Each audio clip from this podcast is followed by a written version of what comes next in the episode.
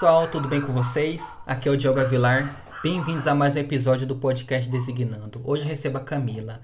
Ela é Product Designer no Quinto Andar. Tudo bem com você, Camila? Tudo bom e você, Diogo? Prazer, viu?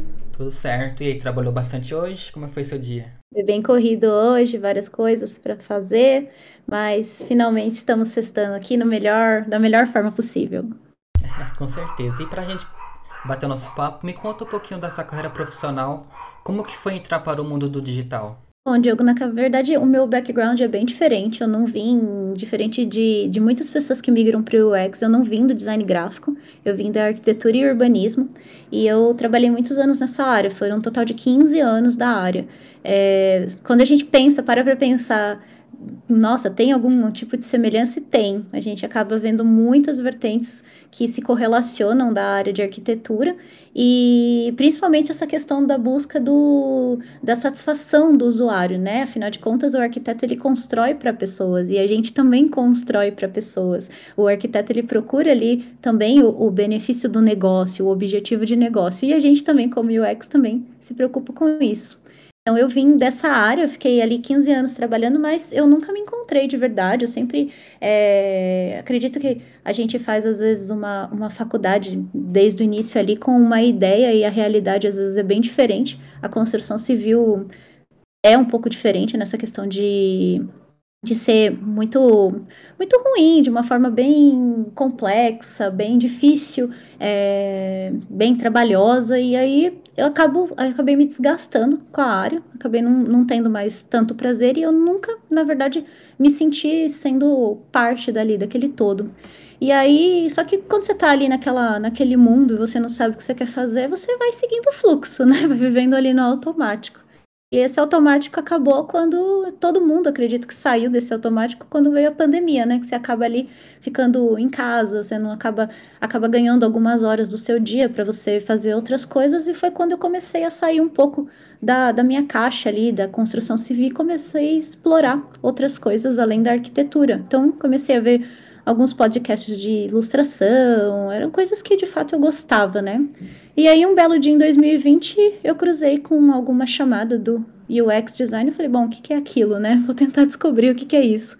E aí fui explorar mais, e aí, a partir do momento que eu fui, cada vez mais que eu explorava essa área, que eu entrava ali naquele universo, eu me apaixonava cada vez mais. E o resto é o resto é uma história de construção aí do que de planejamento da carreira até de fato chegar até a minha primeira oportunidade. E qual foi a sua motivação para migrar para o X? Alguém teve influência para você? A primeira motivação que eu acredito que, que seja uma que, que era mais assim latente na minha vida, Diogo, era a qualidade de vida. Eu estava ali numa posição sênior, eu não ganhava bem, não ganhava mal, mas eu estava buscando uma qualidade de vida melhor. E tiveram algumas pessoas, sim, da área que me influenciaram. É, eu acabei pegando algumas referências. Quando você não conhece ninguém, você vai atrás das pessoas, né? Então, algumas pessoas que não eram conhecidas da área, mas que tinham migrado da arquitetura, procurei fechar é, bater bastante papo com essas pessoas, ver como que elas fizeram, entender qual que foi a diferença na vida delas. Então elas foram muitíssimo importantes para mim. Hoje elas são minhas amigas e as primeiras pessoas que de fato eu conheci ali, que, que já foram minhas principais referências, foi com quem eu fiz o curso, né? O Leandro Rezende da, do UX Unicórnio e o Daniel Furtado, uh, o Papo de UX, são pessoas que eu ali desde o primeiro do minuto X, quando eu conheci a área, eu comecei a consumir tudo que eles faziam e seguir eles e admirar o trabalho deles. Você sentiu alguma dificuldade quando migrou, quando colocou assim é, a ver a área de UX? Como é que você se sentiu? É, eu, a gente, eu migrei no comecinho de 2021, né? Eu acabei saindo da minha empresa no começo de em janeiro e foi relativamente rápido desde que eu comecei a aplicar para vagas.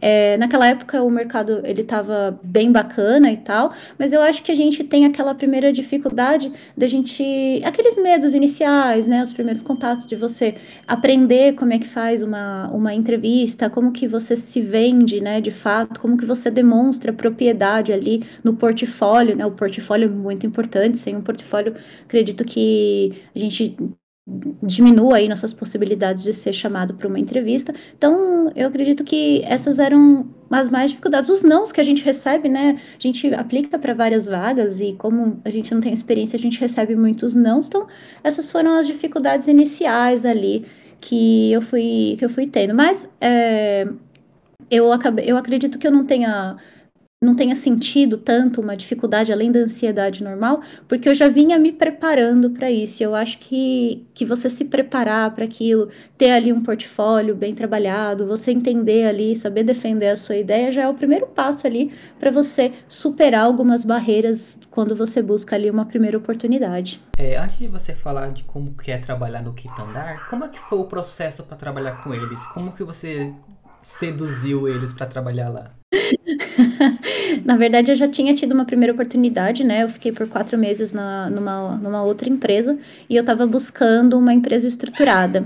E, na verdade, quando eu entrei no Quinto Andar, não foi é, pelo Quinto Andar especificamente, foi pela ATA, que é uma empresa que é do grupo do Quinto Andar.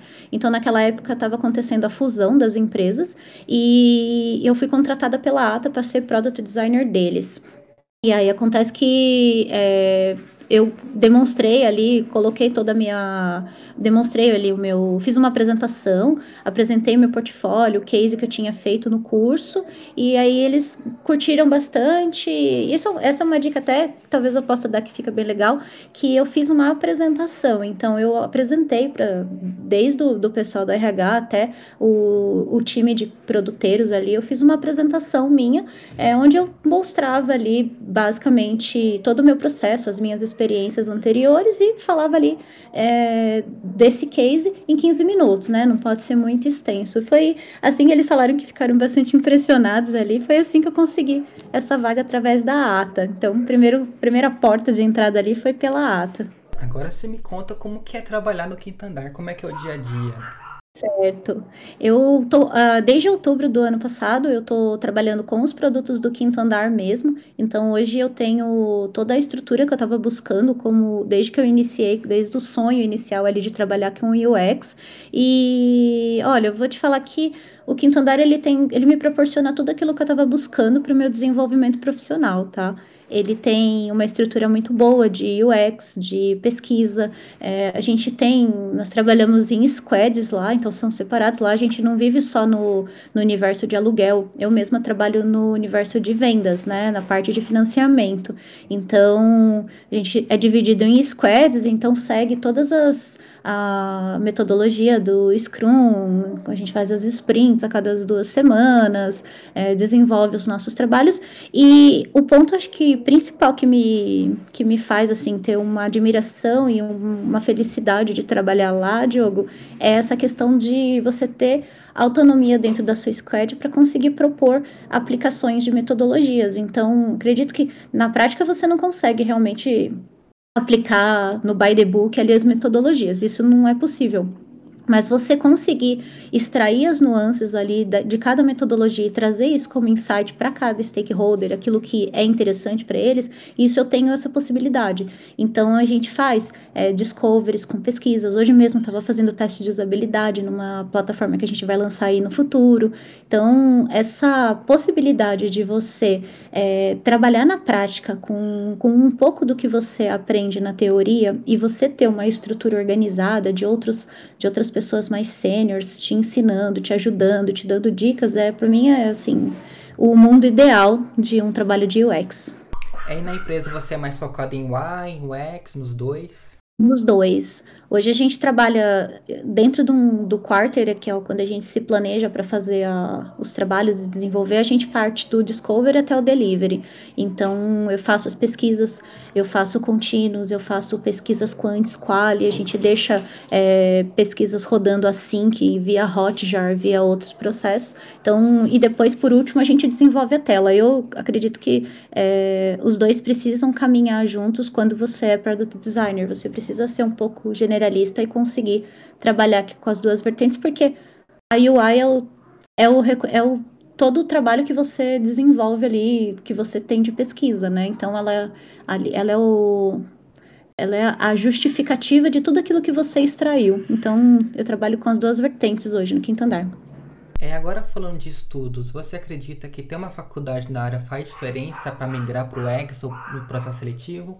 Ou um curso mesmo já basta? Olha, uma faculdade específica, eu acho que ela não é. Eu mesma não tenho uma faculdade na área, mas eu tenho uma faculdade. Eu acho que a faculdade ela te capacita para você ter outros tipos de, de habilidades.